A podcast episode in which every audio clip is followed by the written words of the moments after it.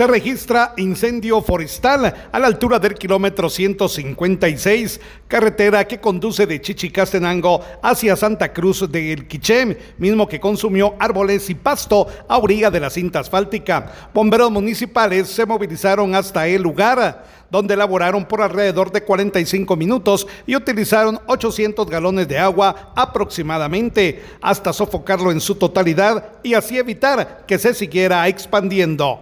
Desde Emisoras Unidas Quiché, en el 90.3 reportó Carlos Recinos, primera en noticias, primera en deportes.